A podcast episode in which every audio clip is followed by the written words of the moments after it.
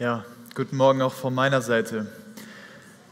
Am Anfang seines Dienstes beruft Jesus einen Mann, der Simon hieß, ihm zu folgen. Und er beruft ihn und gibt ihm die Möglichkeit, ein neues Leben anzufangen. Ein neues Leben mit ihm. Und dieses neue Leben unterstreicht er, dass es jetzt beginnt, damit, dass er ihm direkt, als er ihn, interessant, direkt als er ihm begegnet, einen neuen Namen gibt. Er hieß Simon und er sagt so, ab jetzt wirst du Petrus heißen, was Felsen bedeutet. Und Jesus beruft diesen Petrus dazu, ein Menschenfischer zu sein. Und darüber hinaus sagt er ihm Petrus, eines Tages da wirst du eine wichtige Rolle in meiner Gemeinde einnehmen. Petrus erlebt in den darauf folgenden drei Jahren mit Jesus so viel, dass Johannes am Ende des Evangeliums schreibt, wenn man alle Sachen, die Jesus so getan hat, alle Begegnungen, die er hatte, aufschreiben würde, dann wäre in der Welt gar nicht genug Platz für all die Bücher, die man dann schreiben müsste. Er ist der, der als erster der Jünger erkennt, dass Jesus der Christus ist. Und er bekennt es vor den Jüngern. Aber irgendwas passiert in seinem Leben und so finden wir am Ende des Johannesevangeliums einen Mann vor am See Genezareth, der gebrochen ist. Ein Mann, der mutlos geworden ist. Und Petrus entscheidet sich mit ein paar Jüngern und sagt, ich will fischen gehen. Und nicht nur, ja, wir haben jetzt noch ein bisschen Zeit und ich habe Hunger, wir holen uns jetzt ein paar Fische aus dem See und braten die, sondern in dem Sinne, ich werde wieder zu meinem alten Leben zurückgehen. Ich werde wieder der Fischer, der ich mal war. Und Petrus nimmt diese Jünger mit fährt auf den See, fischt die ganze Nacht durch und fängt absolut gar nichts. Und ich denke, das war echt ein Tiefpunkt in seinem Leben. Drei Jahre lang hat er alles auf eine Karte gesetzt, die Jesus hieß. Und er hat von diesem Jesus ein neues Leben bekommen, eine wunderbare Berufung. Und das ist jetzt alles dahin. Und dann kehrt er diesem Leben den Rücken, sagt, okay, das hat nicht funktioniert. Ich habe Jesus verleugnet. Ich bin es nicht mehr wert, ihm nachzufolgen. Ich werde meinen Beruf Menschenfischer an den Nagel hängen und ich werde jetzt einfach nur Fischer sein. Und das funktioniert nicht. Der Erfolg bleibt aus. Und die Frage ist, wie konnte es dazu kommen? Wie konnte es dazu kommen, dass dieser Eiferer für Gott, der, der unter den Jüngern immer der Erste war, der der Wortführer war, der immer so mutig war, wie konnte er so kraftlos werden? Wie konnte aus dem Felsen der Gemeinde ein erfolgloser Fischer werden? Und wir wollen uns heute diesen Mann anschauen. Es soll heute in der Predigt um Petrus gehen und darum, was bei ihm vorgefallen ist, was passiert ist, wie er so tief fallen konnte aber es soll nicht nur um Petrus gehen, sondern auch um dich. Ich fand das so wunderbar. Chris hat am Freitag bei uns im Jugendkreis Thema gemacht und es ging auch um Petrus. Und ich wurde wieder daran erinnert, dass die Bibel unsere Glaubenshelden nicht irgendwie idealisiert, nicht irgendwie verklärt, nicht irgendwie sagt, Petrus, der war einfach nur Spitze. Und David, Top-König, alles nur richtig gemacht, sondern dass sie uns die Leute vorstellt, wie sie wirklich waren, mit all ihren Ecken und Kanten. Dass diese Bibelstelle, mit der wir uns gleich befassen werden, nämlich dass Petrus Jesus verleugnen wird, so schonungslos dargestellt wird. Dass in der Hinsicht kein gutes Haar an Petrus gelassen wird. Und dass es nicht irgendwie erklärt wird, ja, ist blöd gelaufen, aber okay, sondern es wird in all seiner Schrecklichkeit berichtet und dadurch werden diese Menschen für uns so zu Identifikationsfiguren. Jeder von uns hat es schon mal erlebt, wie wir selbst Jesus verleugnet haben, sei es durch Worte oder durch Taten. Wir können uns damit identifizieren und weil wir Petrus so nachfühlen können in seinem Fall, werden wir später auch nachfühlen können, wie Jesus ihn wieder heilt. Und darum soll es gehen, um Jesus, der, wie wir im Lobpreis eben gesungen haben, deine Güte jagt uns nach. Und das werden wir hier an dieser Stelle sehen, wie Jesu Güte uns wirklich nachjagt, wie Jesus diesen Petrus, wie Jesus uns nachläuft, wenn wir gefallen sind. Schauen wir uns aber zuerst eine Bibelstelle an, die in Lukas 22 steht. Und das passiert unmittelbar vor diesem Ereignis, wo Petrus Jesus verleugnet. Es ist nach dem letzten Abendmahl, dass Jesus ihn zur Seite nimmt und ihn warnt. Er sagt, Simon, Simon, siehe, der Satan hat euch begehrt. Er will euch sichten wie den Weizen. Aber ich habe für dich gebetet, dass dein Glaube nicht aufhöre. Und wenn du eins umgekehrt bist, stärke deine Brüder. Er aber sprach zu ihm, Herr, ich bin bereit, mit dir ins Gefängnis und in den Tod zu gehen. Da merken wir wieder, Petrus ist voll für Jesus. Er sprach, Petrus, ich sage dir, der Hahn wird heute nicht krähen, ehe du dreimal geleugnet hast, dass du mich kennst. Der Satan will euch sichten wie den Weizen. Ich denke da immer an diese Geschichte von Hiob, wie der Satan vor den Thron Gottes kommt und sagt, Herr, darf ich diesen Hiob versuchen, deinen Musterschüler? Darf ich ihn prüfen, ob er dich wirklich liebt? So, da war diese Frage, Hiob war unglaublich reich, er war mit allem gesegnet von Gott und der Satan hat gesagt, wenn du ihm das wegnimmst, dann wird er dir nicht mehr folgen. Also Hiob liebt dich, weil du ihm mit Hab und Gut segnest. Und genauso will er jetzt Petrus prüfen und sagen, liebt Petrus dich oder liebt er sein Leben mehr als dich? Und Jesus gibt Petrus diese Warnung, diese Anfechtung wird geschehen, aber er sagt auch, ich habe für dich gebetet, dass dein Glaube nicht aufhört, egal wie es ausgeht. Und wenn du eins umgekehrt bist, stärke deine Brüder. Diese Bibelstelle will ich später ein bisschen genauer eingehen, aber eine Sache vorweg, vergiss sie nicht. Wenn wir in Anfechtung geraten, dann können wir uns sicher sein, Jesus betet für uns, dass unser Glaube dabei nicht aufhört. Und Petrus spricht zu Jesus, Herr, ich bin bereit, dir überall hinzufolgen, selbst ins Gefängnis und in den Tod. Er sagt im Markus-Evangelium, wenn alle anderen, die ganzen Jünger hier um mich herum, an dir Anstoß nehmen, ich nicht. Und dann sagt Jesus ihm nochmal, wahrlich, wahrlich, ich sage dir, heute in dieser Nacht, ehe der Hahn zweimal kräht, wirst du mich dreimal verleugnen. Und darauf antwortet ihm Petrus wiederum, wenn ich auch sterben müsste, werde ich dich nicht verleugnen. Jesus warnt Petrus davor, dass er ihn verleugnen wird. Aber Petrus hört nicht auf ihn.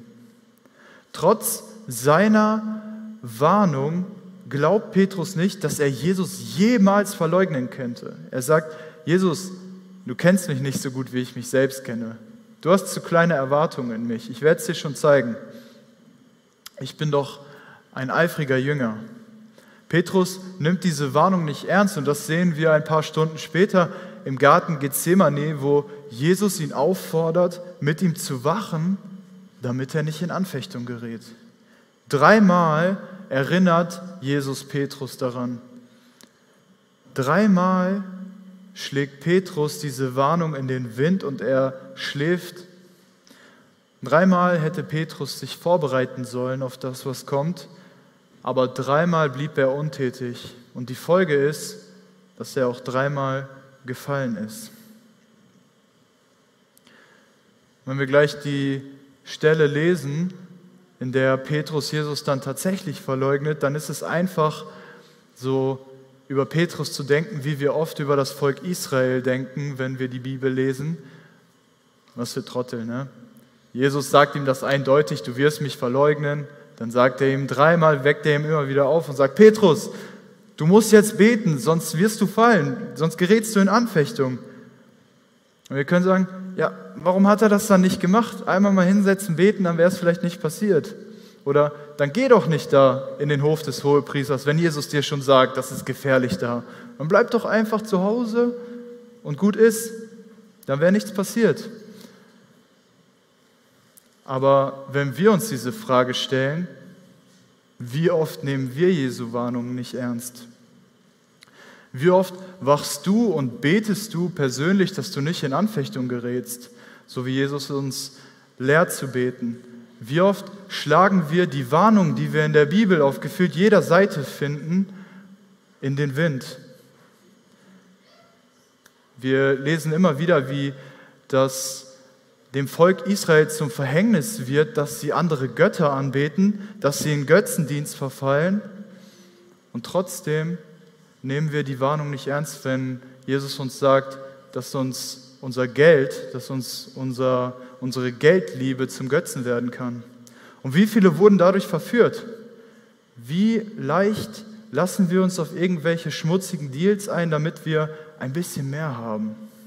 Wie leicht machen wir solche einfachen Sachen, vor der wir ständig in der Bibel gewarnt werden, zu unserem Götzen, wie oft fallen wir dann, weil wir diese Warnung davor zu sündigen nicht ernst genug nehmen?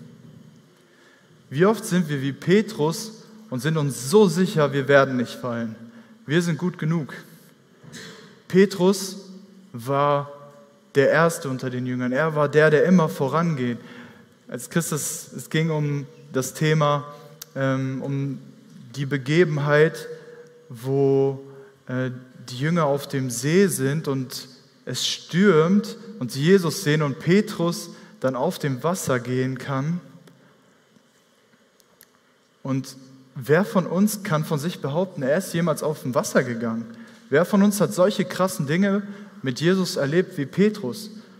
Und wenn Petrus aber dann gefallen ist, wenn all das, was er mit Jesus erlebt hat, persönlich drei Jahre lang von ihm geschult wurde, wenn das ihn nicht davor bewahrt hat zu fallen, was können wir uns dann anbilden?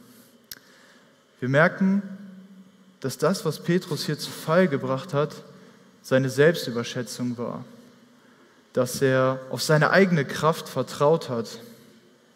Und das lesen wir dann auch in Lukas 22 ab Vers 54, wer mitlesen möchte.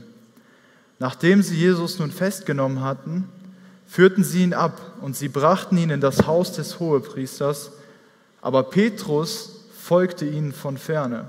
Und ich denke aus guten Motiven. Ne? Er wollte wirklich seinen Worten Taten folgen lassen. Er hat gesagt, Jesus, ich werde dir folgen ins Gefängnis und in den Tod. Und er folgte Jesus und er begab sich in diese Gefahr. Da sie aber mitten im Hof ein Feuer angezündet hatten und beisammen saßen, setzte sich Petrus unter sie, unter die Leute des Hohepriesters. Es sah ihn aber eine Magd beim Feuer sitzen und sie schaute ihn an, man könnte sagen, sie starrte ihn sogar an und sprach, auch dieser war mit ihm. Er aber verleugnete ihn und sprach, Frau, ich kenne ihn nicht. Und bald danach sah ihn ein anderer und sprach, du bist auch einer von ihnen. Und Petrus sprach, ich bin's nicht. Und nach einer Weile von ungefähr einer Stunde bekräftigte es ein anderer und er sprach wahrhaftig. Der war auch mit ihm, denn er ist ein Galiläer. Wahrscheinlich hat er ihn an seinem Akzent erkannt. Petrus aber sprach, ich weiß nicht, was du da sagst. Und sogleich, während er noch redete, krähte der Hahn. Und der Herr wandte sich zu ihm und sah Petrus an. Und in diesem Moment erinnerte sich Petrus an das Wort des Herrn, dass er zu ihm gesprochen hatte, ehe der Hahn kräht, wirst du mich dreimal verleugnen. Und Petrus ging hinaus und weinte bitterlich. Petrus begibt sich in diese Gefahr und das, was Jesus ihm prophezeit hat, tritt ein. Die Magd erkennt ihn und er fällt das erste Mal. Er verleugnet seinen Herrn zum ersten Mal und ein Hahn kräht und in diesem Moment hätte er sich an diese Warnung Jesu erinnern müssen und sofort sagen, okay, das wird zu viel, ich gehe raus, ich will mich nicht weiter in die Gefahr begeben, aber er bleibt. Und diese, dass die Magd ihn erkannt hat und ihn gefragt hat, da mag seine Verleugnung vielleicht noch damit irgendwie zu rechtfertigen sein, ja, er war im Schock, er wusste nicht, was er machen wollte, hat nicht gut darüber nachgedacht, aber dann bleibt er und wir merken, er bleibt auf jeden Fall mindestens noch eine Stunde und das, die nächsten beiden Male, wo er Jesus verleugnet, da mit wohlüberlegten Worten, da hat er darüber nachgedacht, okay, ich werde mich da rausreden, wenn das nochmal passiert. Beim dritten Mal, da lesen wir sogar im Matthäus-Evangelium, dass er es mit Flüchen und Schwüren tut. Ne? Also, dass er, wie wir es im Alten Testament oft lesen, so, Gott tue mir dieses und jenes, wenn ich hier nicht die Wahrheit sage. Ne? Also, er sagt, wenn ich hier lüge, dann soll Gott mich dafür strafen. Die erste Verleugnung mag vielleicht noch im Schock geschehen sein, aber das hier war wohl überlegt. Und nachdem er Jesus das letzte Mal verleugnet hat, kräht der Hahn. Und der Herr wandte sich um und er sah Petrus an. Jesus hat diesen letzten, diese letzte Leugnung mitbekommen. Er hat gehört, wie dieser Hahn gekräht hat und er wusste, Petrus hat mich verraten. Und er wandte sich um und sah Petrus an. In diesem Moment, ich weiß nicht, was Petrus da gefühlt haben muss. Es muss schrecklich gewesen sein. Er erinnert sich daran, er hat mich doch genau davor gewarnt. Genau vor dieser Situation hat er mich gewarnt. Und er geht hinaus und er weinte bitterlich. Und ich möchte hier einmal diesen Blick von Petrus abwenden und auf Jesus lenken, der sich in seiner schwersten Stunde, in der Stunde, wo er verraten und wo er verurteilt wird, Zeit nimmt für Petrus, für seinen gefallenen Jünger, indem er sich umwendet und ihn anschaut. Und mit diesem Blick, der Petrus trifft, dringt er vor in sein Herz. Was, was lag in diesem Blick von Jesus? War es Enttäuschung? Petrus, ich habe es dir doch gesagt. Ich denke nicht, denn Jesus hat ja gewusst, dass Petrus ihn auf jeden Fall verraten würde. Er hat Petrus sogar darauf vorbereitet. Ich denke, in diesem Blick lag echter Schmerz über diesen Verrat seines Freundes der ihn dreimal laut verraten hat. Aber ich denke, noch viel mehr als Schmerz lag vor allem Liebe für Petrus in diesem Blick. Er sieht den Sünder an. Er ist der Gott, der uns sieht. Das Schlimmste, was wir jemandem antun können, der in dieser Situation von Petrus ist, der gerade gefallen ist, der irgendwo in seiner Sünde feststeckt, der uns irgendwie, der irgendwie seine Berufung verloren hat, der wie Petrus ist, ist, dass wir uns von ihm abwenden, dass wir ihn enttäuscht anschauen und unseren Blick nicht mehr auf ihn richten, dass wir ihn fallen lassen. Aber Jesus nicht. Jesus sieht seinen Petrus an und im Petrus Herz bricht etwas. Er geht hinaus und er weint bitterlich weil er diesen Jesus verraten hatte. Denn während Jesus da vor dem Hohepriester Wahrheit geredet hatte, in dem Wissen, dass es sein Leben kosten würde, hat Petrus geleugnet, um seins zu retten. Und das hat Petrus jetzt begriffen.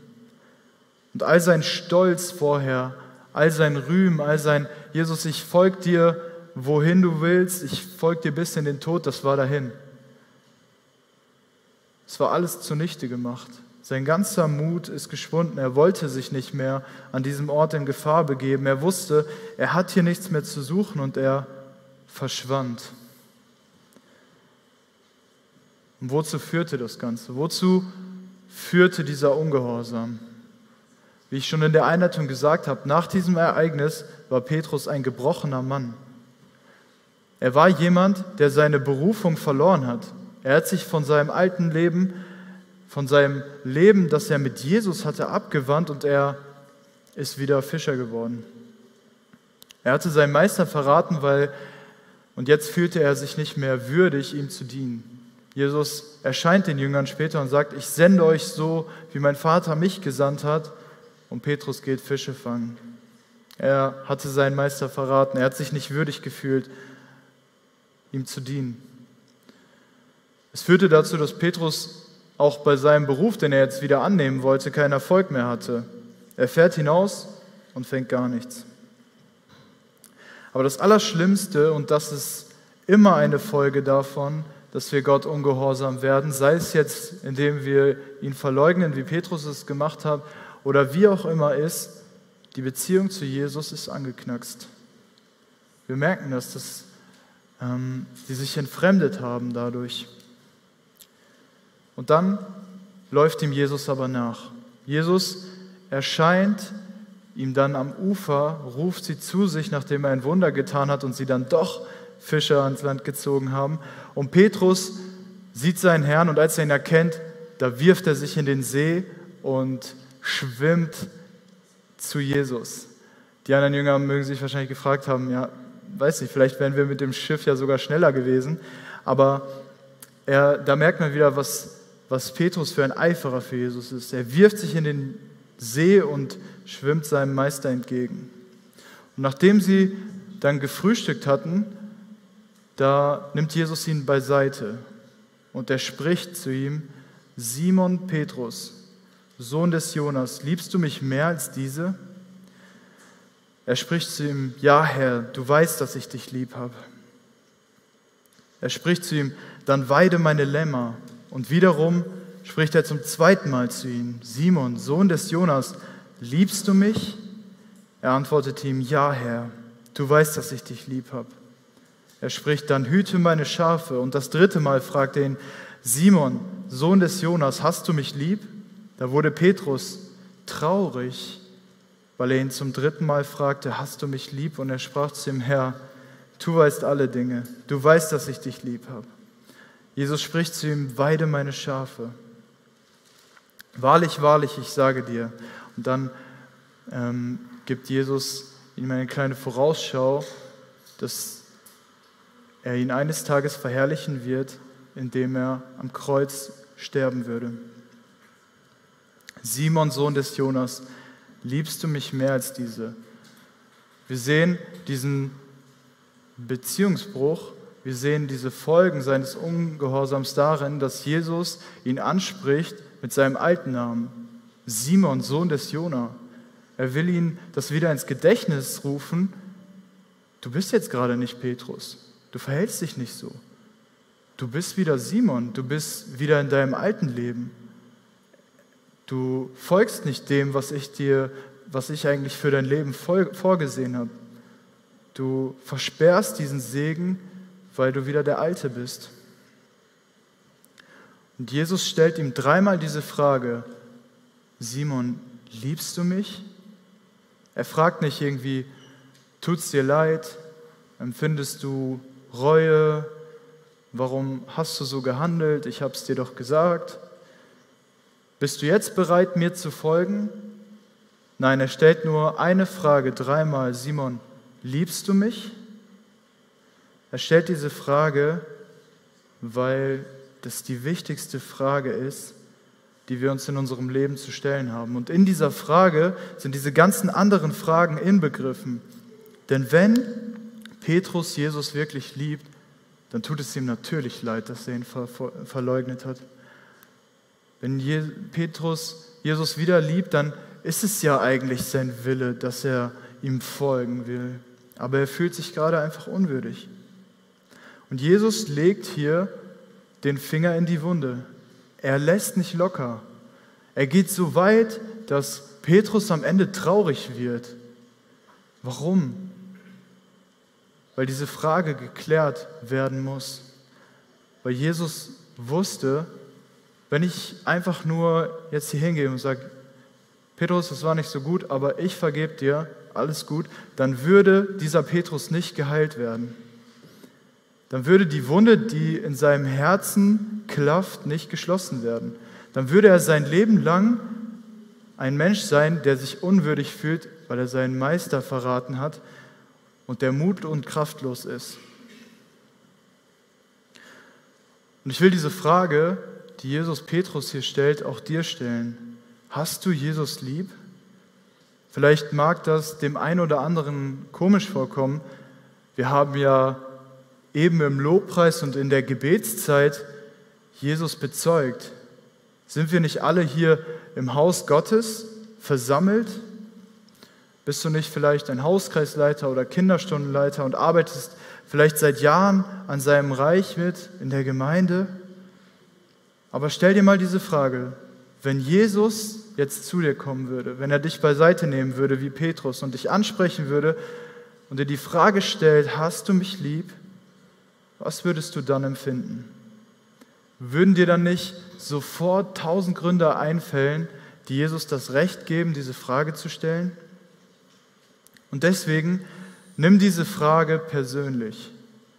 Lass dir von Jesus diese Frage stellen. Hast du mich lieb? Denn diese Frage ist die zentrale Frage. Wir müssen uns ihr ernsthaft stellen. Liebe ich Jesus? Denn ohne diese Liebe, ohne diese unersetzliche Liebe, ist alles andere belanglos. Wir können diese Liebe nicht durch irgendetwas anderes ersetzen. Jesus wusste, es würde Petrus wehtun, wenn er diese Frage stellt. Und Jesus weiß auch, vielleicht wird es uns wehtun, vielleicht wird es uns traurig machen, wenn wir unser Herz wirklich bis ins Innerste durchforschen lassen von ihm. Wenn wir wirklich mal in die dunklen Ecken gehen, wenn wir uns wirklich mal zurückerinnern, wo habe ich Jesus verleugnet? Wo zeige ich eigentlich durch mein Handeln etwas, das gar nicht dazu passt, dass ich sage, ich liebe Jesus. Jesus wusste, dass es Petrus wehtun wurde, würde.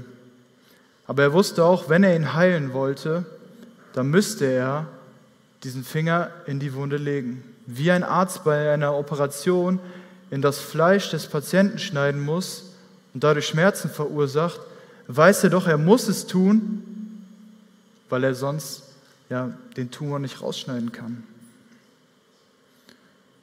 Und so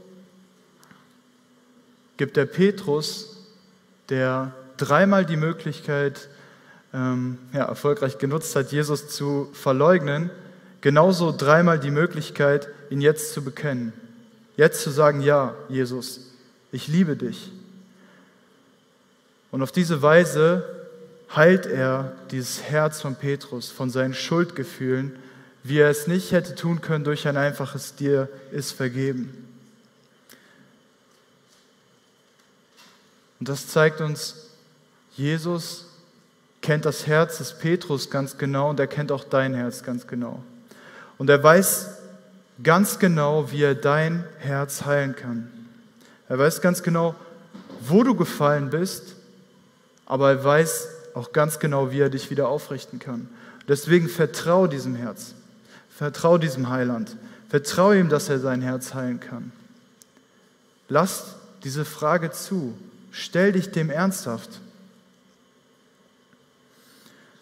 Und wir sehen dann, dass Jesus Petrus Herz nicht nur heilt, sondern dass er ihn vollständig herstellt, dass er ihn wieder ausrüstet und wieder auf den Weg bringt. Petrus hatte seine Berufung verloren dadurch, dass er verfallen ist, dass er gefallen ist. Er ist wieder zu seinem alten Leben zurückgekehrt, aber Jesus richtet ihn wieder neu aus. Und er schließt dieses Gespräch damit ab, dass er ihm sagt, Petrus, weißt du, eines Tages wirst du für mich sterben. Und das war der größte Trost, den er Petrus aussprechen könnte. Und die Frage, die man sich hier stellt, wie kann sowas ein Trost für jemanden sein? Wie kann das ein Trost sein, wenn Jesus zu dir kommt und sagt, ey, weißt du, du wirst für mich sterben? Es ist ein Trost, weil Petrus Jesus wirklich liebt. Weil Jesus ihm sagt, du wirst mich mit deinem Tod verherrlichen. Und das ist es, was Petrus ja wollte. Er sagt, ich werde dir ins Gefängnis und in den Tod folgen. Und, Petrus sagt, und Jesus sagt ihm, ja, du hast es jetzt nicht geschafft, aber eines Tages, da wirst du in die gleiche Situation kommen, aber du wirst mich nicht verleugnen, weil ich dich aufbaue, weil du jetzt deine Selbstüberschätzung, deinen Stolz, deine eigene Kraft ablegst und ich dich dadurch tragen werde. Deswegen ist es ein Trost für Petrus. Und diese Begebenheit, die lehrt uns zunächst, dass wir nicht auf uns selbst ähm, vertrauen dürfen. Es ist eine Warnung vor Selbstüberschätzung. Wir sind aufgerufen, unser Leben für Jesus aufzugeben und für ihn zu leben. Und wo scheitern wir genauso wie Petrus? Wo sind wir genau wie Petrus vielleicht an diesem Punkt, an dem wir unsere Berufung irgendwo auf dem Weg verloren haben, wodurch auch immer. Und jetzt eigentlich faktisch so leben wie vor unserer Bekehrung. Vielleicht warst du irgendwo auf dem Lobpreisabend gestern und du warst so voller Feuer und heute ist es schon erloschen. Oder vielleicht warst du auf irgendeiner Freizeit und da hattest du total das Geistliche hoch und dann ist, ist irgendwo verloren gegangen. Vielleicht erinnerst du dich daran, wie es dir nach der Taufe ging und du voller Tatendrang warst und sagst, ja Jesus, ich will dir folgen, ich will das, was du für mein Leben vorgesehen hast, leben, ich will dich verherrlichen. Und jetzt ist dieses Feuer irgendwo erloschen. Vielleicht, weil so etwas passiert ist wie bei Petrus. Vielleicht, weil du diese eine Sünde hast, die dich nicht loslässt und wo du, durch, du dich gelähmt und kraft und mutlos fühlst, wo du sagst, wie soll ich schon meinen Herrn bezeugen? Wie soll ich schon für ihn wertvoll sein können? Wo fühlen wir uns so unwürdig und verkriechen uns? Wo raubt uns unsere eigene Schwäche den Mut? Wo zerstört unser eigener Ungehorsam unsere Beziehung mit unserem besten Freund Jesus Christus?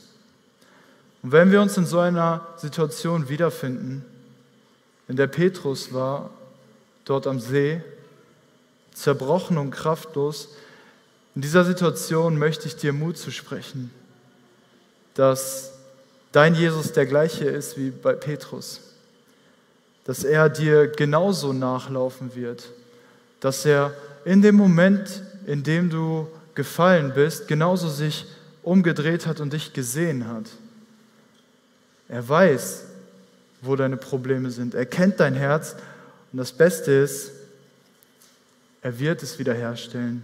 Er wird es heilen. Er wird keine Mühen scheuen, um dich wieder zu retten. Und dass Jesus dafür sorgen wird, dass wenn wir unsere Selbstüberschätzung aufgeben und auf ihn vertrauen, dass wir ihn verherrlichen werden. Vielleicht nicht so wie Petrus auf dieselbe Weise, aber wir werden ihn verherrlichen in unserem Leben und in unserem Sterben. Amen.